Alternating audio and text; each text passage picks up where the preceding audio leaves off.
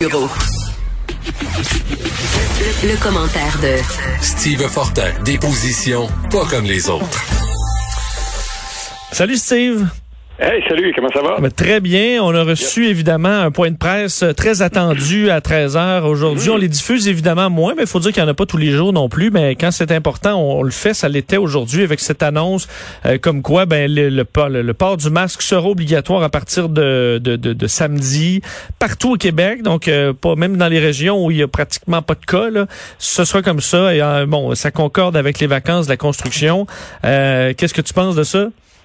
Ben justement, je suis content et je tenais à ce qu'on parle de ça aujourd'hui parce que juste comme tu le dis, ce point de presse là, il était, euh, il est très important et il va le, le demeurer dans l'espèce de, de, de, longue euh, série des points de presse de, de, la pandémie. Euh, moi, j'ai trouvé que le premier ministre euh, Horacio Arruda, Christian Dubé aussi, donc ministre, le nouveau ministre de la santé, ils ont été solides, euh, ils ont bien répondu aux questions. Et tu sais, quand si on se demande pourquoi le taux d'approbation de François Legault demeure élevé en dépit des ratés euh, et certains ratés majeurs, les CHSLD, euh, pourquoi il demeure élevé? Ben c'est à cause de points de presse comme aujourd'hui. Et quand je le regardais, Vincent là, je me disais ben voilà, euh, cet homme-là, il, il, je veux dire, en tout cas, il est d'apparence et moi je le crois sincère et c'est la majorité de la, de la, population qui le voit aussi. Euh, puis quand il s'exprime, quand il répond aux questions, euh, je veux dire, on, on, sent bien là quand même une maîtrise et puis, euh, tu sais, fait moi, quand il me dit, ben voilà, on, on va faire ça, on va euh, porter le masque, et puis euh, quand on, a vu de la, de la, façon dont ça a été annoncé, moi j'ai trouvé que c'était la bonne approche à prendre. Donc pas de coercition au début, et puis une gradation, si on veut, là, euh, de la coercition, si jamais, dans certains cas, il y avait vraiment là une très grande résistance. Mais en gros, Qu'est-ce qu'on peut dire contre ça? De toute façon, ça va devenir la nouvelle norme. J'écoutais ce matin une émission spéciale euh, euh, sur France 2 où on parlait justement euh, en Europe de euh, cette tendance-là aussi très lourde. Et il y a de moins en moins de résistance parce que si on veut déconfiner et dans l'optique où il n'y aura pas un, un, un, virus qui va être euh, disponible à très grande échelle avant un autre, au, mieux là, 12 mois, je veux dire, là, on fait quoi? Il faut vivre. Et la meilleure façon, c'est ça. Mais c'est difficile. C'est quand même difficile à faire rentrer dans la tête de bien des. Voyais là, sur les réseaux sociaux, je le parcourais pendant la pause.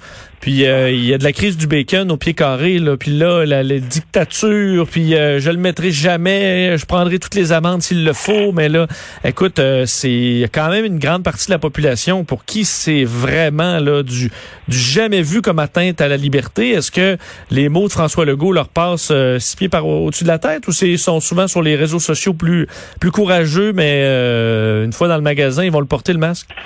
Ben, c'est quoi? Moi, je trouve qu'on porte une attention trop grande parce que ces gens-là, les plus les, les, les, plus récalcitrants de la gang, les plus énervés de la gang, là, ben, c'est eux qui vont prendre les réseaux sociaux puis qui vont faire les crises de bacon. Mais dans, dans, dans les faits, là, euh, moi, il y a quelques semaines de ça, quand j'étais avec Richard avant qu'il prenne sa. On a parlé souvent de ça, le masque, puis je le disais à l'épicerie ici, là, si on, on rétropédale au mois d'avril et tout ça, il y avait presque personne qui le portait le masque. Puis là, à un moment donné, il y avait une employée qui a été euh, affectée au, à l'entrée comme préposée, nettoyer les, euh, les, carrosses et tout ça, s'assure que les gens se, passent, se lavent les mains. Puis au fur et à mesure, on a ajouté des, des, euh, des affiches où c'est marqué, ben ici, on préférerait beaucoup que vous portiez le, le, le masque et tout ça. Et, et le couvre-visage, ben, ça entre, on le fait de façon graduelle. Et n'oublions pas une chose, OK?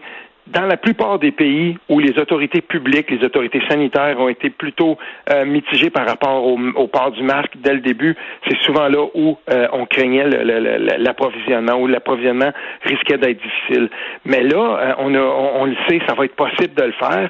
Euh, je pense que c'est entré dans, dans, le, dans, dans la tête là, de la très grande majorité des gens.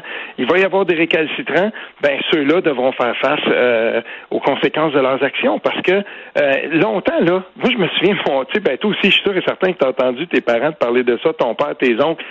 Conduire avec une bière entre les deux jambes, pas de ceinture, puis ah les oui. enfants dans le station wagon en arrière, c'est, je veux dire, il y a été un temps que c'était comme ça, puis il y a eu des récalcitrants longtemps qui disaient non, non, non, puis à un moment donné, quand tu es le dernier à le faire, ben ça marche plus Puis c'est, on est là. Puis c'est ça. Ces gens-là, plus les gens vont euh, adopter le port du masque, les derniers, ben, euh, ils seront regardés de travers, puis ça va être encore plus facile de les pointer, puis de les, les attraper, puis leur dire, ben voilà, regarde, il faut que tu le portes, puis voici ton amende. Mais je racontais en début d'émission, j'ai pris le métro tantôt, c'est la première journée où c'était obligatoire. je m'attendais, bon, je me demandais qu'est-ce qu'on allait voir mm-hmm. et ben il se passait rien là. Les gens avaient leur masque, c'est tout. Là, le métro il avançait à même vitesse. Puis euh, une fois sorti de la station de métro, ben tout le monde enlève son masque, et continue sa vie là. Euh, les gens, j'ai de la misère à comprendre le, le, la crise là, qui vient avec le port du masque pendant quelques minutes en allant chercher euh, des, des, fruits au, à la fruiterie là. Euh, mm. Mais pour certains, effectivement, peut-être de le faire parce que nous, bon à Montréal, on a pris l'habitude un peu de le porter pour plusieurs. Peut-être que à certains endroits où ça n'a pas été le cas, ça paraît peut-être pire que c'est, ça deviendra euh, peut-être plus facilement parce qu'effectivement, quand tu es le seul, et je remarquais là, dans le métro, j'ai vu toute la courbe. Là. À un moment donné, les gens le portaient très peu. Les gens se sont mis à le porter. Après ça, c'était en baisse. Là, on se faisait quasiment regarder quand tu as le masque. Et là, euh, ben, c'est obligatoire. Alors, les gens le portent. Il n'y a plus personne qui se regarde croche. C'est obligatoire. Alors, ça me paraît finalement plus simple que je l'avais moi-même imaginé. Ben, et c'est ce qu'on espère, et, c'est pour ça que moi j'ai confiance que euh, ça va devenir la nouvelle norme. Et euh, on, le sait là, ça sera pas. Je, ne pense pas qu'on va être dans une dynamique où euh, tout ça va devenir, si on veut, le nouveau normal pour de bon. C'est quand même une, c'est quand même une, une, mesure temporaire, là, disons-le. Et puis ça peut durer, tu sais, temporaire peut être un peu plus long, mais à un moment donné, on va sortir de cette dynamique là. Sauf que euh, il y a quelque chose d'autre aussi qui va arriver à un moment, et qui, qui, qui arrive dans d'autres sociétés. On l'a vu beaucoup, par exemple, euh, euh, au Japon, en Chine, en Inde, tout ça, c'est le port du masque. Là-bas, c'est quelque chose qu'on fait d'instinct. Ben, moi, je peux dire que euh, pour, pour être allé l'an dernier, j'aime beaucoup aller en Amérique du Sud. Dans certaines villes d'Amérique du Sud, quand c'est très très pollué, ben, on le voit aussi. Et puis, tu sais, si jamais un jour, je sais pas, moi, Montréal connaissait des, des, des, problèmes de smog un peu plus importants, tout ça pour les difficultés respiratoires, tout à coup, il y a un tabou qui va être tombé dans notre société, à nous aussi, et c'est bien, et c'est bien celle du, du port du masque. Et pendant que je te parlais, Vincent, ça me fait penser à quelque chose, parce que j'ai parlé de lui il n'y a pas tellement longtemps. Euh, si je te dis le nom, c'est une référence de hockey, OK? Oh. Si je te dis le nom Andy Brown, est-ce que ça te dit quelque hmm, chose? Pas du tout. Pas du tout? Désolé, non. OK. Andy Brown, ça a été le dernier gardien de l'histoire de la Ligue nationale à, à gauler. Pas de masque. Pas de masque. Ah oui, OK. 1978. Écoute, c'est quand même incroyable. Lui, là, il a dit non, je ne veux pas. Gump Worsley, qui est un vieux, vieux de la vieille, il avait, lui, il était dans la quarantaine, puis il le portait depuis la vingtaine, puis c'était un vieux de la vieille qui avait dit, moi, je le porterai pas. Est-ce qu'il restait des dents? Ah, écoute, quand, quand tu regardes les gens, là, je les invite à aller taper ça. Andy Brown, il y a un, sur, YouTube, sur YouTube, il y, a un, il y, a un, documentaire assez intéressant qui raconte un peu le, le parcours de ce gardien euh, secondaire, là, quand même. Il a, il a, gardé les buts pour les Penguins de Pittsburgh euh, et tout ça. Mais quand on, on voit là sais, il était tellement euh, à côté de la traque, il était tellement comme iconoclaste l'an dernier, il n'y a plus personne qui oserait faire ça. Ben, j'espère qu'à un moment donné, ça va être comme ça aussi pour le masque. On va dire, ben, voyons donc, tout le monde le porte, c'est pas si pire que ça, c'est pas une grosse privation de la liberté, mais il y a aussi un courant dans notre société de gens qui de plus en plus sont pas critiques de cette mesure-là sont critiques de toute entrave qui est euh, amorcée ou imposée, ou en tout cas qu'eux voient imposée par le gouvernement. Oui. Ces gens-là vont croire dans les théories du complot, dans les conspirations et tout ça. Puis euh, pour eux, ben non, ça existe pas. Le, ça existe pas la, la, pandémie. Ben on peut rien faire avec eux. Il faudrait, il faut, c'est pour eux que ça existe la coercition finalement. Ben, euh, faut dire, il y a des mimes très très drôles là où c'est écrit. Ben en fait, vous avez juste à dire que le masque c'est contre la 5G, puis Bill Gates, puis tout ça. Puis là, ils vont le porter avec grand plaisir. Là. Mais euh, d'ailleurs, ben, ça, ça m'amène à te parler des réseaux sociaux parce que je sais que tu te poses des questions sur euh, l'intérêt d'être encore là-dessus. Moi qui suis ça de près parce que bon, je suis chroniqueur techno à, Salut Bonjour. Euh, j'ai vu Facebook, disons, à travers ces bonnes années, plusieurs années maintenant. Aujourd'hui, entre autres, ben, devenir, écoute, c'est souvent ta tante qui sait pas trop comment ça marche, qui écrit là-dessus, des gens qui ont des, des, des, des, points de vue totalement fermés ou qui dérapent. C'est souvent ça que tu vas trouver sur Facebook maintenant. Pas beaucoup de, on, on s'enrichit pas beaucoup à consulter ces, ces réseaux sociaux-là depuis un certain temps maintenant. Ben c'est ça. Puis il faut la première des choses, la première mise en garde que je fais moi tout le temps, c'est que les réseaux sociaux c'est pas la vraie vie. Euh, tu as parlé de Facebook. Euh, moi, je suis beaucoup sur Twitter. Euh, Twitter, c'est un très, très, très petit environnement au Québec. Il y a là des chambres d'écho militantes très fermées. et il y a beaucoup aussi de gens des médias qui sont là, des gens du monde des arts. Bon, il y en a des... des, des... Mais, tu sais, on oublie à quel point des fois, on, on, veut faire un grand plan avec ça, mais c'est même pas la pénétration de Twitter, c'est même pas 1,2% au Québec. je veux dire, c'est très, très petit. Mais hormis ça, ce qu'on voit en général dans les réseaux sociaux de plus en plus, c'est que les réseaux sociaux deviennent le relais de prise de position, puis de, de si on veut, de, de, de, justement de chambre d'écho militante. Et ça, c'est un petit peu, euh, c'est un petit peu désagréable. Et les réseaux sociaux peuvent devenir euh, finalement une espèce de catapulte, une espèce de fer de lance pour euh, des lobbies, des gens qui veulent imposer, par exemple, une idéologie. ils veulent imposer un agenda entre parenthèses, si on veut, donc un espèce de programme qui soit politique, social ou peu importe ça, ça devient un petit peu tannant. Et, moi, je suis content de voir que euh, de plus en plus, il y a des gens qui prônent la déconnexion temporaire de ça. Euh, le chroniqueur, tout est un chroniqueur techno. Je suis certain que tu connais Mathieu Dugal aussi à Radio-Canada mhm. qui fait ce travail-là. Et tu sais, il, s'est imposé un mois de déconnexion, puis il est revenu après ça. Euh, je, je, pense que Patrick Lagacé l'avait fait à un moment donné. Puis c'est la, la, déconnexion temporaire, euh, c'est un des c'est un des outils que euh, on prône pour les gens qui sont trop souvent sur les réseaux sociaux pour dire si tu trouves que ton réseau social est devenu vraiment trop là, euh, je sais pas, on sait, hein, c'est des algorithmes, mais si tu cliques sur un article où on a parlé de conspiration de 5G, euh, si tu es sur Facebook, ben, je peux dire que tu vas en avoir un autre, puis peut-être même un autre, puis un autre.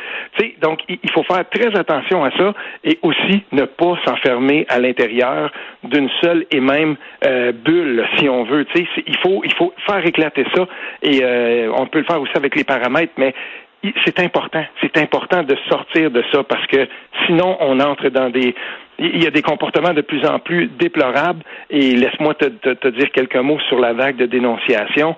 Moi, quand je vois des gens, par exemple, qui maintenant, euh, il y a une page Facebook justement où on dit, nous, on veut vous offrir le meilleur service de dénonciation possible et tout ça. Puis là, il y a des milliers de noms là-dessus. Euh, il y a des avocats en ce moment, puis il y a des cabinets d'avocats. Il y a des noms dont on a entendu parler parmi les plus connus. Euh, il y a des avocats là-dedans puis ça va pas en rester là. Je veux pas en dire plus pour tout de suite, là, mais moi, ce que je peux dire, c'est que on, on est là-dedans, là. Parce que c'était pas pour rester comme ça, lettre morte, puis tout à coup, on peut lancer des noms à tort et à travers, puis il n'y a plus de présomption d'innocence et tout ça. Attention, là. Donc, il y a beaucoup de gens qui avaient, qui avaient mis des mises en garde, qui disaient faites attention si vous dénoncez des trucs, ou, tu sais, il y a peut-être des comportements qui sont, oui, on veut, tu sais, il faut dénoncer tout ça, mais il faut faire attention à comment on le fait. Et puis là, maintenant, on va entrer dans une autre phase bientôt dans toute cette vague de dénonciation-là. Il va y avoir euh, des poursuites, puis il va y avoir des gens qui vont recevoir des mises en demeure. Oui, mais il faut quand même aussi, parce que dans le système de justice, il y a des gradations. Là, je veux dire, les crimes ne sont pas tous au même pied d'égalité. Et là, avec une liste, euh, ben c'est le cas. Là, quelqu'un qui a fait une maladresse grossière dans un bar et quelqu'un qui a fait des agressions sexuelles à répétition, ben c'est la même grosseur de caractère sur la même liste. Là. Et ça, euh, ça peut poser effectivement de, de, grands problèmes pour pour les victimes aussi. Là, où tu dis, écoute, moi, mon histoire, je, je veux qu'elle soit su, mais que ce soit fait de la bonne façon. Donc, euh, beaucoup de questions quand même là-dedans. Mais ça montre parce que quand même beaucoup de noms qui sortent et les, les, les, les gens, surtout dans le milieu artistique, évidemment, qui est touché en ce moment, confirment les faits. Là. Puis là, tu fais comme, OK, il y a quand même beaucoup de, de gestes complètement déplacés qui se font. Il y a quand même une prise de conscience à faire là-dessus parce qu'il y en a et il commence à en avoir beaucoup. là. Il y, a, il y a une employée de Dare to Care qui a écrit un très long statut, euh, facile à retrouver là, sur Facebook, où elle disait attention parce qu'il y a beaucoup de monde dans l'industrie qui ont fermé leurs yeux sur des agissements. Il y a eu beaucoup de complaisance, une certaine omerta aussi. Les gens qui connaissent un peu cette industrie-là, euh, c'est vrai, c'est vrai dans l'industrie de la musique, mais c'est pas la seule qui est comme ça. Euh, et, et, ça, ben peut-être que ça, ça va éclater aussi. Et si on fait éclater ça, on aura moins besoin dans le futur de faire des, des ou qu'il y ait des, des espèces de mouvements comme celui-là, parce que le comportement lui-même sera dénoncé d'emblée et il n'y aura pas euh, de complaisance qui, vont mener à ce que, par exemple, dans le cas d'un, là je vais le dire parce que ça a été beaucoup, beaucoup dit, mais dans le cas d'un Bernard Adamus, où on dit, mais c'est une cascade d'événements. Là, là, il y a quelque chose là-dedans qui relève, euh, tu sais, de, de, de, de peut-être de quelque chose de, de, de trop euh, de trop caché. Là. on aurait pu intervenir avant, mais il y avait peut-être une omerta. Mais là, dans ce cas-là, je veux dire, c'est ça qu'il faut il faut briser ça aussi à l'intérieur de, euh, de ces de ces de ces milieux-là où ça existe. Ben merci Steve, on se reparle demain à la même heure. Oui, tout à fait. Merci. Salut. bonne journée. Vincent Dessureau,